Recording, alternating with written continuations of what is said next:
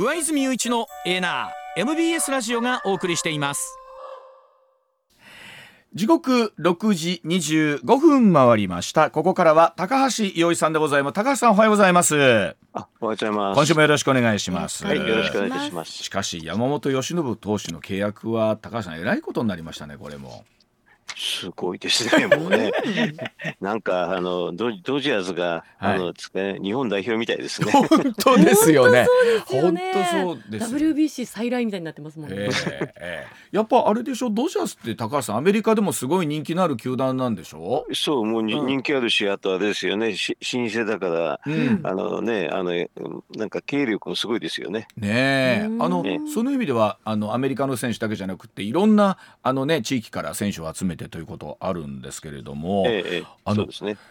何ですか？これ野球だけ見てもそうなんですけどやっぱこうやって見るとアメリカっていろんなものがベースのお給料がやっぱり日本と比較するとあの普通のお仕事でもやっぱり高いんですよね今ね人件費。うんまあそうですね、うん、まあ日本が安すぎるのかもしれませんけど、本が安すぎそうか、うん、日本が安すぎすぐわかるよね。あの日本でね、うん、働いてるとだって山本だってそんなに一そうそこまでいか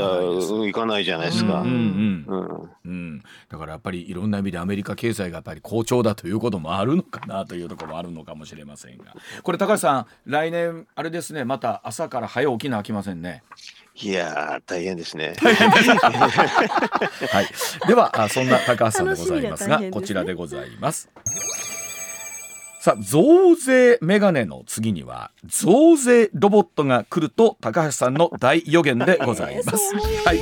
えー、支持率低下が続く岸田内閣なんですが、もういよいよここに来てですね、予算管理内閣または店じまい内閣とも言われていますが、えー、そんな中話題はポスト岸田なんですけれども、さまざまな名前が出る中で高橋さん24日のテレビでですね、ポスト岸田は増税メガネどころではなく増増税ロボットが出てくるんじゃないかと発言いたしましたがさあ高橋さんこの増税ロボットという真理改めてお聞きしたいと思いますが高橋さん。あまあこれ悪い予想ですけどね、うん、えー、っとまあ本当はそうならないで、まあ、まあ自民党の中でね、うん、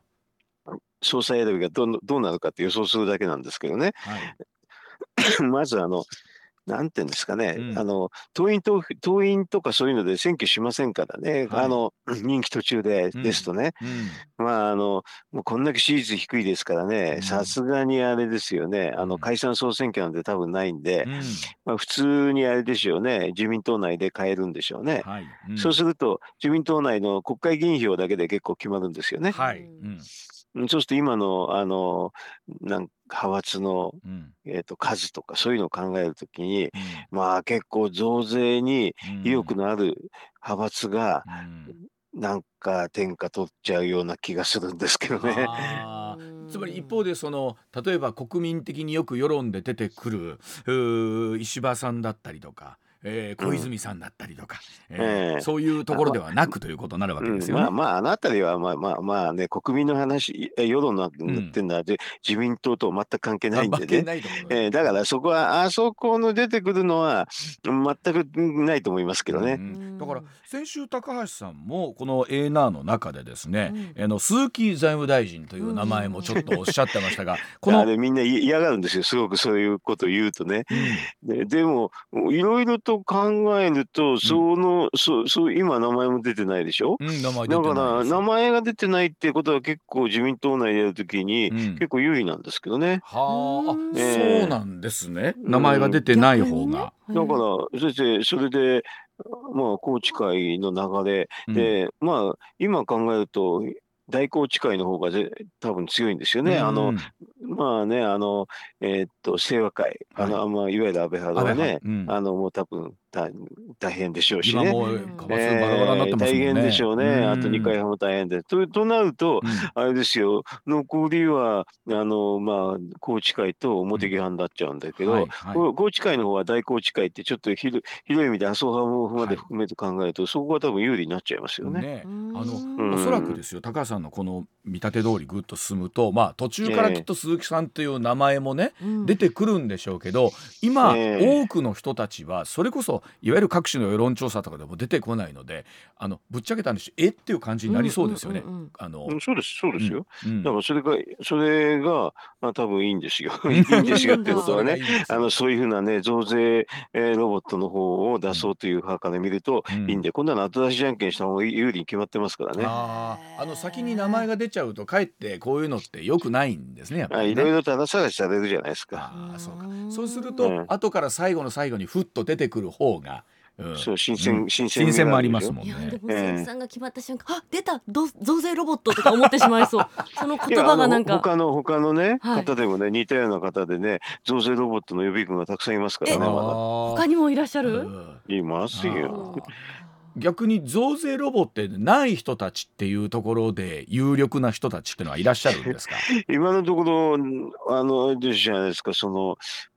うんと清和会とね、はい、まああの医師会っていうにあの安倍なんか二階派がね、うん、安倍派と二階派がダメだったらそれはいないですよ。あのそっち増税ああちらの、うん、まあ安倍派と二階派はどちらかというと、うん、あの非非増税なんですよ、はいはい、だからそこから出てきにくいじゃないですか今のこの政治情勢を考えると、まあ、ますますもそうなってくると今回の強制捜査含めてですけどもどういった思惑があるのかということにもなってきそうなんですけれども、あの一方で来年のおどうでしょう？どのあたりのタイミングぐらいか。まあこればっかりは、えー、予測の域を超えないんですけれども、まあ、難しいですけどね、うん、ただでもあれですよね。もうこの岸田さんの、まあ、管理内閣ですからね、うんあの予算が終わったらお役御免じゃないですかね、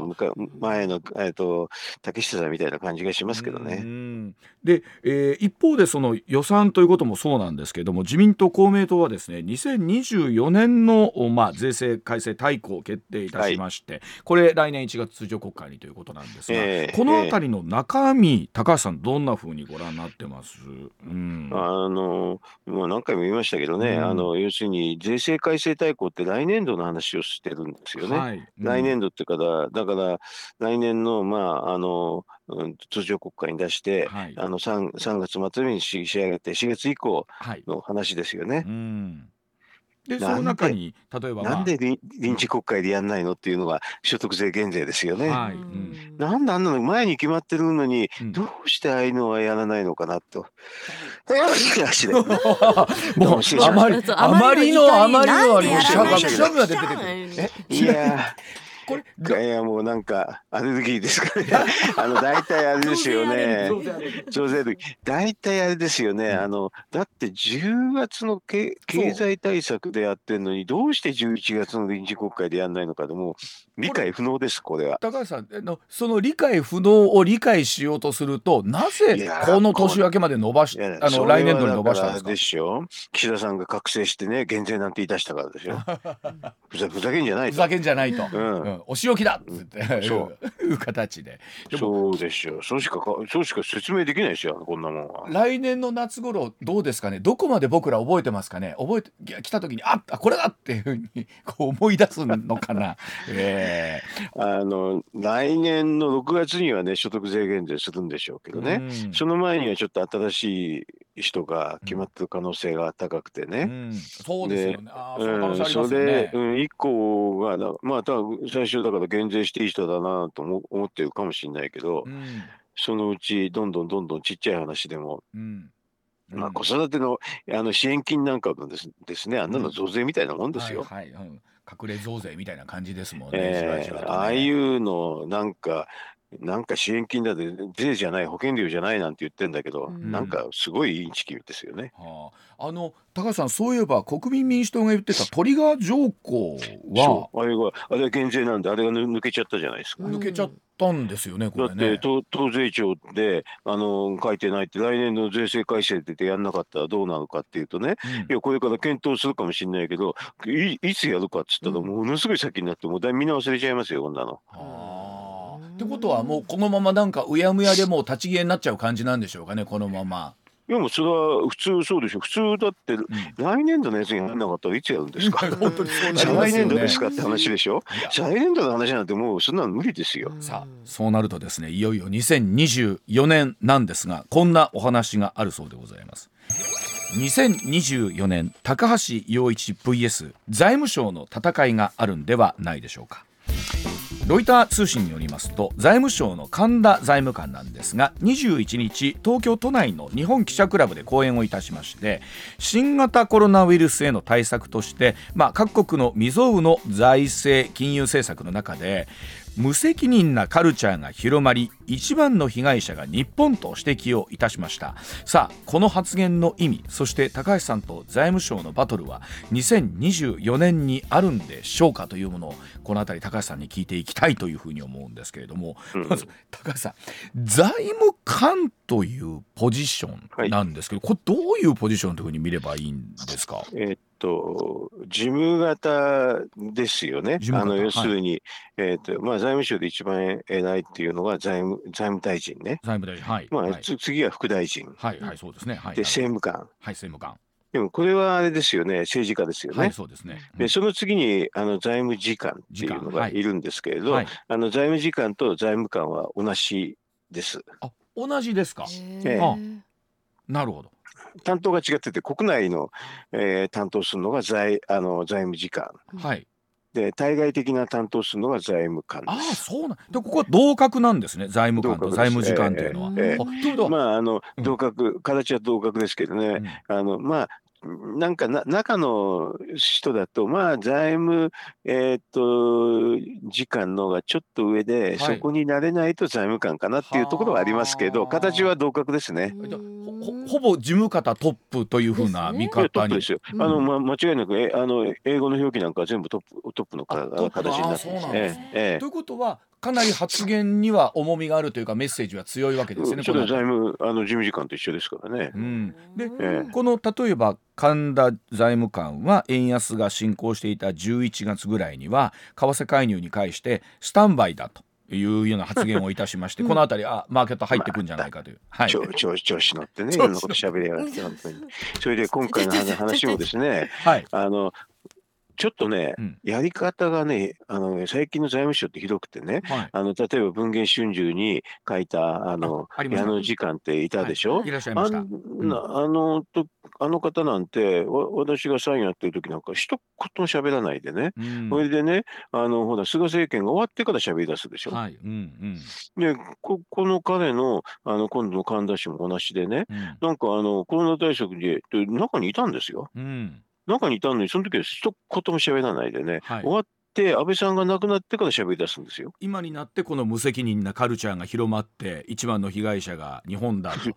うん、一番の被害者っていうのはそれはね、うん、ちょっとね変なこと言ってて実は財務省も変なことやったってことを言いたいってね、うん、それ言うとね叩かれるからね、一番の被害者っつってマスコミに今言って言わせてるんですよね。本当はでも財務省が変変なことやったっていうのを言いたいだけなんですよ。これそれこそねコロナ対策で100兆円というお金があったんですけどこれ安倍政権の時で高橋さん内閣参与入っておられたんですけど私、内閣参与ではなかったんだけどね、あの要はね、もうじそうじまあ、あのちょっとこれは、えーと、私が内閣参与入るとね、うん、財務省がすごい過剰反応しちゃうってんで、安倍さんがね、ちょっとね、高高橋さん、ちょっとそれはやめましょうって言って、あのそうそう、形上入ってなかったんですよね。でちなみにただ年中、年中話したのはみんなよく知ってますけどね。で、その時安倍さんと、えっと、高橋さんの間ではどんなお話があったんですか、具体的なそのお金に対して書いて大変だなっつって、それで、あのどのくらい、あれ、なんか、どういう対策しなきゃいけないかなって言って、うんうん、それに対して、まあ、あの、普通はね、こういう対策すると、コロナ増税っていうのが来ますよっていうことも言って、うん、そしたら安倍さんの方からコロナ増税なしでね、うん、なんか対策が練れないかって言われたんでね、うん、それで100兆円対策を実はあのひねひねり出したんですけどね。100兆円っていう規模は高さまた、うん、強烈でしょ、強烈でしょ、でもね、これがなかったらもうね、おそらくね、失業率、失業者バタバタ、企業倒産バタバタのはずだったですよ、あれはあんだけ、あんだけあのなんかまあ行動制限するとね、えっ、と飲食とかそういうのはもうぼったぼた潰れますからね。そうですよね、そうでしたね。それであれ必死あとほら雇用調整助成金って言って、失業させないようにもお金をはっきり配りまくったんですけどね。でこれこれで失業率は上がらなかったんですよ。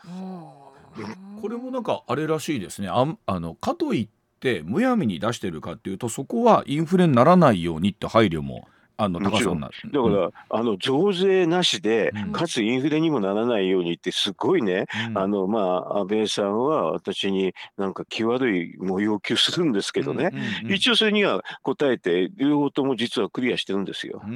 でそれで増税なしでインフレなしでなんていうのは結構難しいんですよはっきり言うとね。あのこの100兆円って数字をちょこっと間違うだけでねインフレになったりね。あと対策対策にならなくなったりとかね、それででも増税は必ず言ってくるとかそういう形になるんですよね。だから一番悲惨だった悲惨なのはちょっと対策間違って、うん、もうそのあのなんていうか効果があんまり出ないのに増税が出るとかすごくインフレになるのに増税が出るとか言うと、はい、もうちょっと私も目も当たらないような状況だったんですけどね。一応もうあのコーナーギリギリのところを狙ってまあ一応当たった当たって、うん、あれですよ先進国の中でも一番失業率は高くならない。かかつねあの景気悪くならなく悪くならなかったし、うん、それとあとコロナのあの対策っていうか、コロナの死者もすごい少なかったんですよね。だから結構うまくやれた方なんですけどね。でも、でも財務省はそれでも悔しいのは、あれなんですよね、その増税しなかっただろうって、普通だったら東日本大震災みたいに大きな話の時に復興増税ってのあるでしょ。はい、はい。うん、あれをやりたかったみたいですよ。このあたり、当時財務大臣が麻生さん。そうですよ。はい。麻生さんですよ。それで事務方で神田氏なんかも全部いたんですよ。ね、だから、あの、これはちょっと密かにね、うん、私、安倍さんに、と、まあ相談してね、うん、安倍さんがね、高橋さん絶対に表で言わないでって、高橋さんが言うともう、財務省もの事務方過剰反応して麻生さんが大変になるからって言われたくらいですよ。うん私ずっと黙ってたんですけどね。そこの説明というのは安倍総理から安倍さんから岸田安倍さんからあの麻生さんに。安倍さんと麻生さんでやって、うん、麻生さんがあの、まあ、事務方を説得して文句があんだったら行ってこいという感じだったと思いますけどね。それでも2か月ぐらいかかったかな。でその話が今になってえー、無責任なカルチャーがと中にいた人から出てきたふざけんなその時言えよってまああのはっきり言えば振り返った時にどうこうというのはありますけれどもあいや、うん、それはダメですよでその時言わなきゃ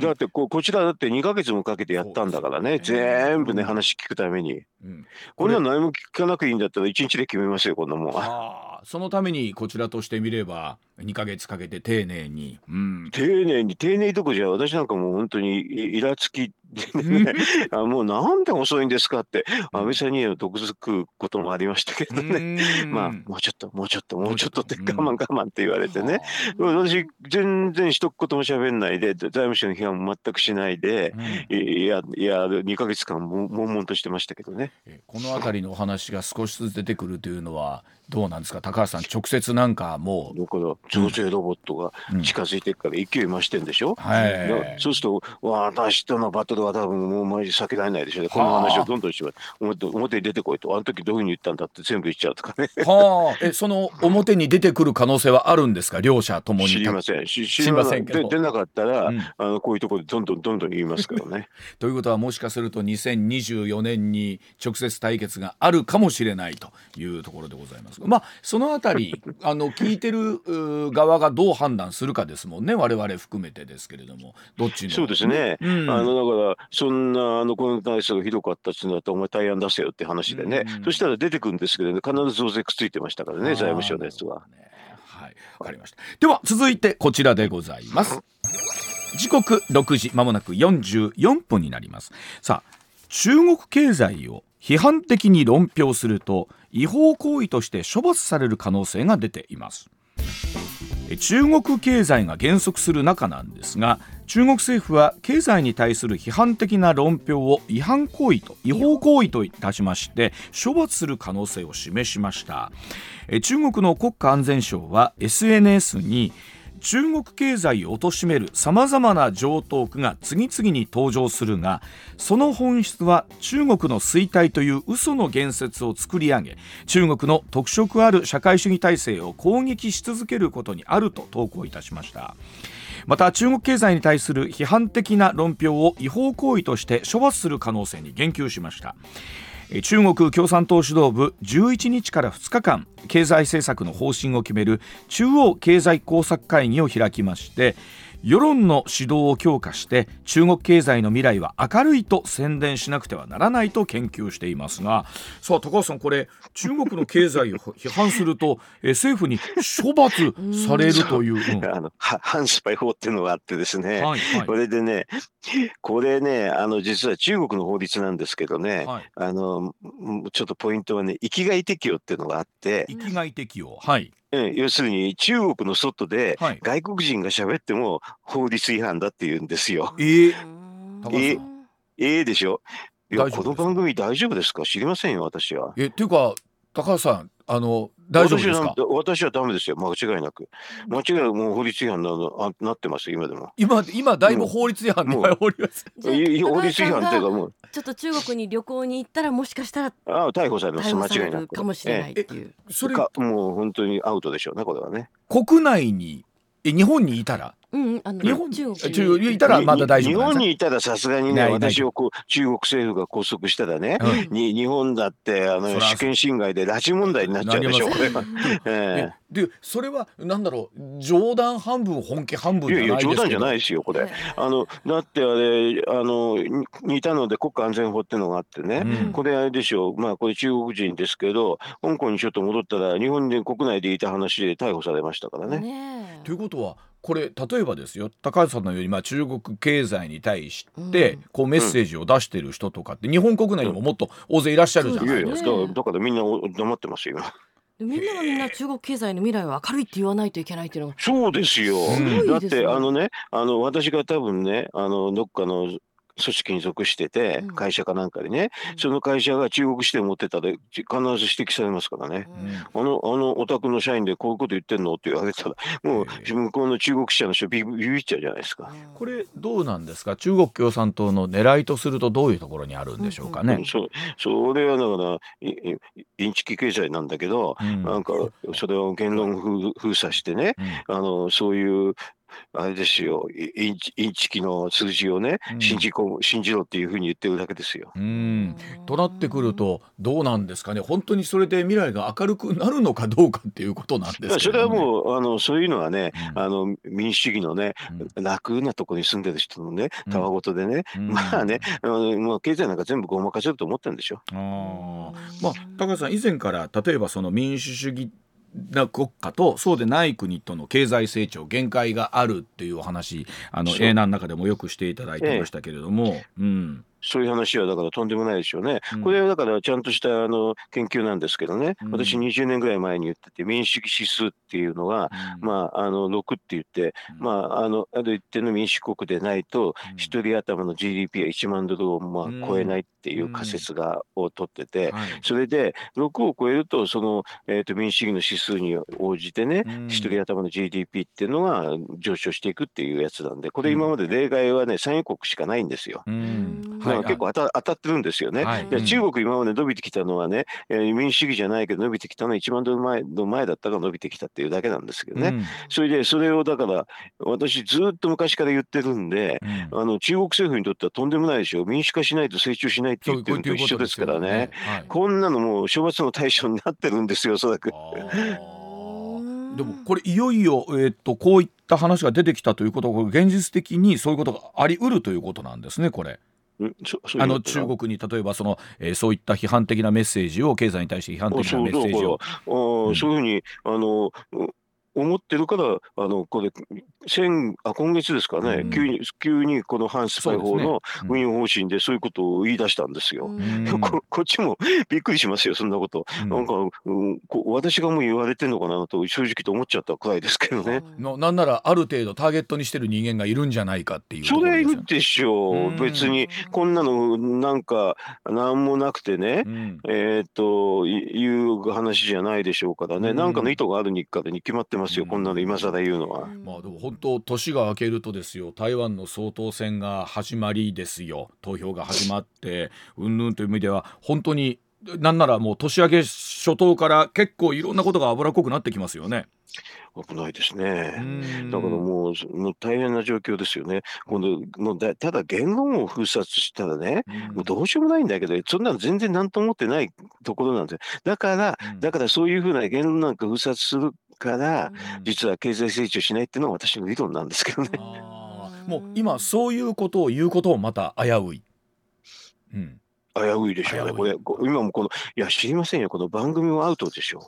う。ひょっとしたらこの関係者も、どっか中国か香港に行ったら、捕まるかもしれない。ななんで、この番組で高橋を使ってんのかとかね。あそうですか。じゃあこれちょっとあれがで一方で 高橋さんあの中国の不動産バブルが弾けたというのも今年大きなまあねニュースでありましたけれども、えー、この辺りはどうなっていくんでしょうね。その後の不良債権の処理も含めてですけど。そうだからこれもあのその理論の一環なんですけどね。大体あれですよね。民主主義じゃないから司法がちゃんと独立してないわけでね。そうすると裁判所が破産破綻認定出せないわけですね。破綻認定出せないとね誰が破綻してるかわかんないから、ね、みんな意識、あのシュリンクしちゃってね。要するに下手にあの取引すると掛け取引すると全部持っていかれちゃうとそういう形になるでしょ。だから旗それで旗認定するっていうのは旗認定した人は危ない企業それ以外大丈夫ですよっていう、はい、その言うために実は旗認定って制度があるんですよ。はいなるほど、うん、それなのにうん、司法が言わなかったら分かんないじゃないですか、そうすると誰が安心か分かんないから、経済取引はどんどんどんどん縮小します。しますよね。はい。うん、だから危ないです。危ないっていうか、もうこれもう、もうそういうそのシュリンクしてる過程に入ってますからね。うん、でもなかなかそれをこう今なんならもう世界的にメッセージが出せないようにもなってくるということですよね。この法律が運用されているそうでしょう。そういうことを指摘するだけで、うん、あれですよ。もし中国の中でエコノミストがこういうのを指摘したらもう直ちに捕まりますね。なんかあのなんかヒヤッとするところでございますが、お知らせ挟んでさらに来年の展望もろもろ聞いていきたいと思います。はい上泉雄一のえー、な MBS ラジオがお送りしています。時刻6時58分になります。続いてこちらでございます。アメリカ大統領選挙。トランプ前大統領の出馬について連邦最高裁の判断に注目が集まります。さあ来年11月になります。アメリカの大統領選挙に向けて連邦最高裁の役割が重要性を増しています。コロラド州の最高裁は19日の判決でトランプ前大統領が2021年1月6日連邦議会襲撃事件に関与したと認定。国会の反乱に加担した者が官職に就くことを禁じる憲法に抵触するために大統領選挙には出馬できないとするはず。判決を下しましたさあトランプ前大統領は今後判断を連邦最高裁に仰ぐ見通しなんですがさあ高橋さんこのニュースはどんなふうにご覧になりましたでしょうか、うん、まああのコロラド州ってすごく民主党の強いところでねそれとあとこの法法律っていうのももうなんか南北戦争の時のようなあの時に使ったような法律規定なんでね、うん、もうもともとちょっと無理筋で民主党の強いところでも、うん、えーと、州レベルでも4対3だったんですよね。だから、まあ、これ言ってみると、すごく地方のところの変な、まあ、裁判所で出した判決みたいな形なんでね、うん、あの、州の最高裁って言っても、日本で考えると、まあ、高裁か地方裁レベルですからね、そうすると連邦裁に上がるとね、多分、まあ、ひっくり返ると思いますけどね。はい。えー、はい。では、そのあたり、えー、来年の話として、今年1年を振り返ってというところで、時報の後、さらに高橋さんにお話伺ってまいります。まあ、高橋さん、法律家の間でもですね連邦最高裁に上がるとまた変わるんじゃないかという見立てだそうなんですが、これ、まあ、そうそうですね。ね。だあのなんていうかすごく使ってる規定がねもうすごい古っちょい規定なんでね、うん、これ今に使うのはちょっとあんまりだしやっぱり表現の自由とか選挙のっていうかそこが一番重要じゃないですか、うん、だから一応立たせることは立たせるってことになると思いますけどね。これまあ、えー、どうでしょう、まあ、仮にこのままあ順当に出馬できるとしてということなんですがこれ、えー、高橋さん今現状ではまずは共和党の中でもトランプ大統領このまんま指名されるということになるんでしょうか、ね、そうです。今の時期だと圧勝っていうかね、うん、今の時期ってもっとどんぐりの背比べが普通ですけどね、うん、なんかトランプだけもう突出してすごいですよね。でバイデンさんとの今度は一騎打ちとなった時に今度はさあどうなりそうなんでしょうか、ね、本当に2人ともすごい高齢ですからね。ねまあほとんど80アラウンド80っていうか80前後の人が2人足してちょっと大丈夫ですかね、選挙ですかね、うん、でもどうですか？結局やっぱりトランプさんを軸にこの8年もなんか回ってたのかなっていう感じですよ。本当にすごいですね、トランプさんもね。うん、でもあのトランプさん入った時にあれですよね、どうなるかっていうのは、まあ、安倍さんがいたら結構簡単なんですけどね、日本は安倍さんいないですからね、トランプさんには世界中の人がみんな振り回されますからね。ねさあ、えー、高橋さん、この最近のニュース、改めてちょっと整理していただきたいんですけれども、まずはこの自民党の政治資金問題なんですけれども、安倍派幹部4人、聴取入りましたけれども、えー、これ、どうなっていきそうですかね、高橋さん、年内というところで見ると。まあね、年内とあの年明けの国会始まるまでに、うん、まあ、あの普通、事務所あのなんか会計責任者だけだったらね、はいうん、みんなガクッと来ちゃうんじゃないですか、これ、会計責任者って普通の人ですよね、うん、やっぱりだから政治家で事務総長クラスの人をね、上げないと、ちょっと、まあ、あの政治家でもね、下っ端は多分形式基準でも、あのえーと、書類送検ぐらいできると思うんですけどね、やっぱり事務総長クラスのちょっと大物を上げないと、みんな納得しないんじゃないですかね、まあ、そね。まあ、そこに向けて、まあ、検察もどこまで今度はでも一方で後半維持できるかこれすごいですよね。100人体制ってでもなんかもうえっ、ー、と全国に検察、あ検事さんって確か2000人ぐらいしかいないんだけど、その100人を時に集めて一つの事件をなってすごいですね。もうちょっと驚きますよ。それだけまあ検察としても威信かかってるというところになりなるんですけれども、まああの対象の人たちは年末年始どころではないと思うんですが、さあ高橋さん、うん、えー、今年もいろんなニュースありましたけれども、高橋さんどうですか？改めて2023年というところ振り返った時に一番高橋さんが注目されたところっていうのはどこですか？私あの、大谷翔平ですけど、ね、大谷翔平。いろいろあって大谷翔平ですか。うあやっぱりすごいですよね。それでね、W すごいですね。まあ関西は阪神なんでしょうけどね。うん、まああの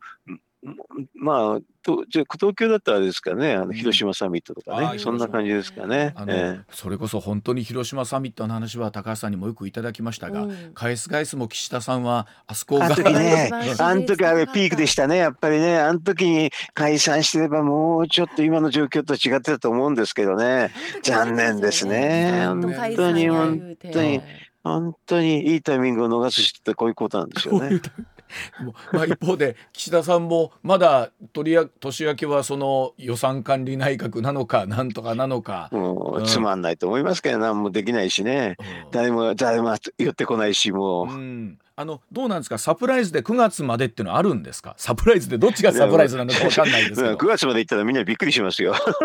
そしたら支持率どうなんですか？マイナスなんじゃないですか？いやいやいや。いやでもそうすると高橋さんあの来年っていうのはその例えば総裁選も含めてですけどえっと、ええ。選挙というのはやっぱあるんでしょうか、ね、それはあのだから交換新しい人に変えてね、うん、その時はチャンスなわけだから、うん、その時に選挙しなかったら、うん、あのまた下がるじゃないですか、じりじりと。ということは、あ新しい仮に総理が決まったという段階で、えー、えー、見えてくるということなんですね。そう、それでご祝儀ありますからね、そうその時は一番チャンスでしでしょう。それど同性同性ロボットだから、そそのうちどんどんどんどんもう支持率下がるに決まってるんだよね。だから、あ変わった時にシャッとやるのが一番戦略としてはね、うん、まあ合理的ですよね。変わってその増税ロボットの人だとしたら、うん、あんまりいやいやそんなわかわわからないの。そんなのは最初はご祝儀みたいん。であこの人いい人ってそういうので行くんですよ。ということは公約の中にそういったものは散りばめられてるんですかね。だってみんなイメージじゃないですか、こんなもん。まあ、あこの今度いい人、苦労にあ期待できる人がいいって、そんでみんな決めるんですから、だからそのそれを感激を縫ってやるんですよ。で、その我々はわしゃわしゃわしゃってなってる間に。そうそう、みんなやって、あ今度新しい人、こういう人、こういうふうな背景があってて、みんなそういうのすごくね、好意的なのが出てね、ああ、今度なんとなくいい人だねっていうふうにみんな思うんですよ。で、お墨付きを与えて、で、それで選挙して、これでとりあえず勝てるんですよ。でもえー、なんかまたずるずるずるずるっと下がっていくんですね。じりじりかな。まあだからそうね、うん、いい人っていうのででもうまくやると12年持つんですよね。いい人戦略でね。いい人戦略は12年は持つんですか。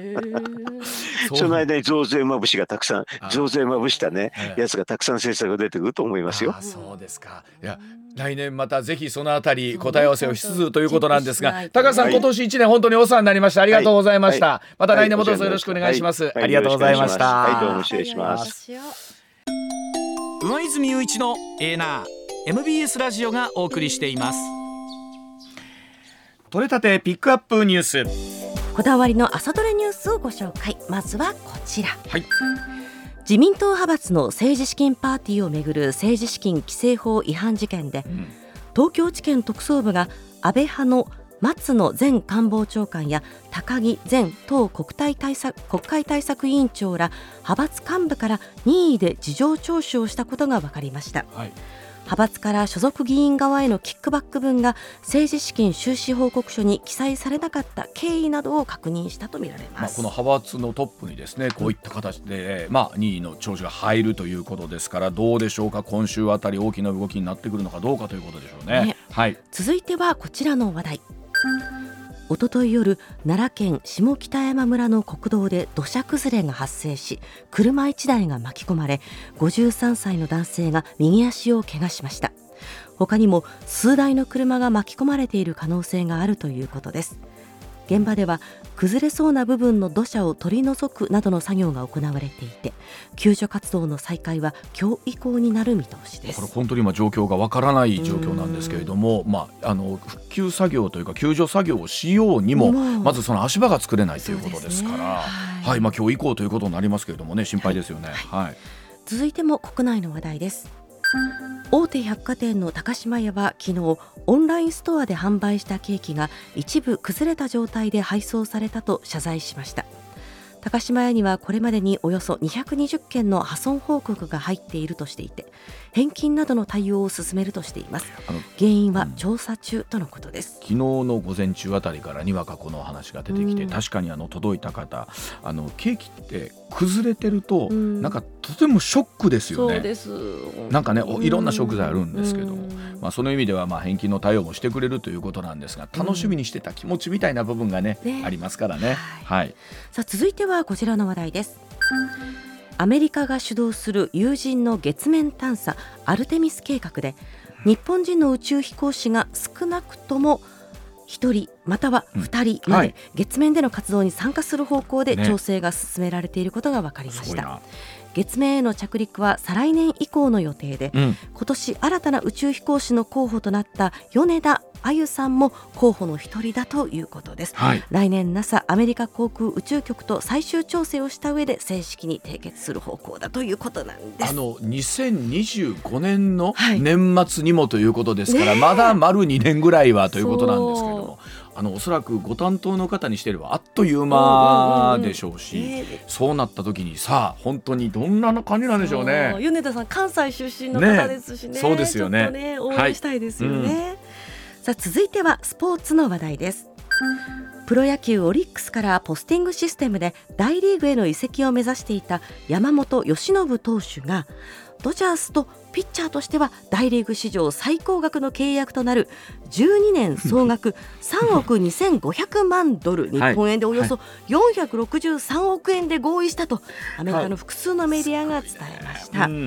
また楽天から海外 FA となっていた松井裕樹投手は、うん、パドレスと5年総額2800万ドル、うん、日本円でおよそ39億2000万円で正式契約を結びました、あの大谷選手がね、うん、もうとにかく今まで類を見ない金額で契約したので、まあ、それはそうなんですよね、そこが決まらないことには、後ろが決まらないんですけどあまりにもその大谷選手の金額が大きすぎたんですけど、この山本由伸投手の契約もすごいですよ冷静に考えたら。ちゃくちゃすごい。もうみんなね金額がちょっとバグってしまって麻痺してしまうの気をつけてください。普段の日常でどんどん散財しないように ちょっと気をつけないといけない。松井裕樹投手の契約でもこれ、日本の今までの自分の契約と考えたらもう破格の契約です。い。や本当にただドジャースのゲームは来年楽しみですよね。ですよね。連日放送されるじゃん。本当に。で開幕戦の、ね、チケットもものすごい値段上がってるって言いますし、やっぱり見に行きたいですもんね。ええー、偉い話や。はい。はい。続いては芸能の話題です。漫才日本一決定戦 M1 グランプリの決勝戦が昨日行われ、はい、令和ロマンが過去最多のエントリーとなった8540組の頂点に立ち、はい、優勝賞金1000万円を獲得しました。第1回大会の中川家以来となるトップバッターでの優勝となりました。面白かったですね。ねさやかさんも惜しかったけれども。こうやって思うと、うん、ABC さんも優勝賞金そろそろ1億とかにしてもいいんちょっとねこうなってくると1000万をもうちょっと上げた方がええんちゃうか？い まあ、他局さんのことですから好きなように言えるんですけどね。これだけ話題でみんな見てるんやったらもうちょっと上げられるんちゃうのとか思ったりもします他局さんのことです、ね、はいそうですね、はい、あでも高久さんですけど8540のうちの一組あの福島アナウンサー。そうでしたね。頑張ってたんですけどね。来年はそうか、はい、えー、ヤングタウンがこの頂点に立つ可能性もありますからね。ありますあります、うん、最後も芸能の話題です。歌手赤西仁さんと女優黒木メイサさんが今日未明離婚したことを発表しました、うん、それぞれインスタグラムのストーリーズでこの度私たち夫婦はパートナーシップの形を変え夫婦としてはそれぞれの道を歩んでいくこととしましたと報告、うんうん、離婚の理由などには触れていません。あのご結婚なさったのが2012年ですから、ちょうど干支も一回りという頃なんでしょうけれども、まあ本当ご夫婦にはご夫婦にしかわからない形がありますからね。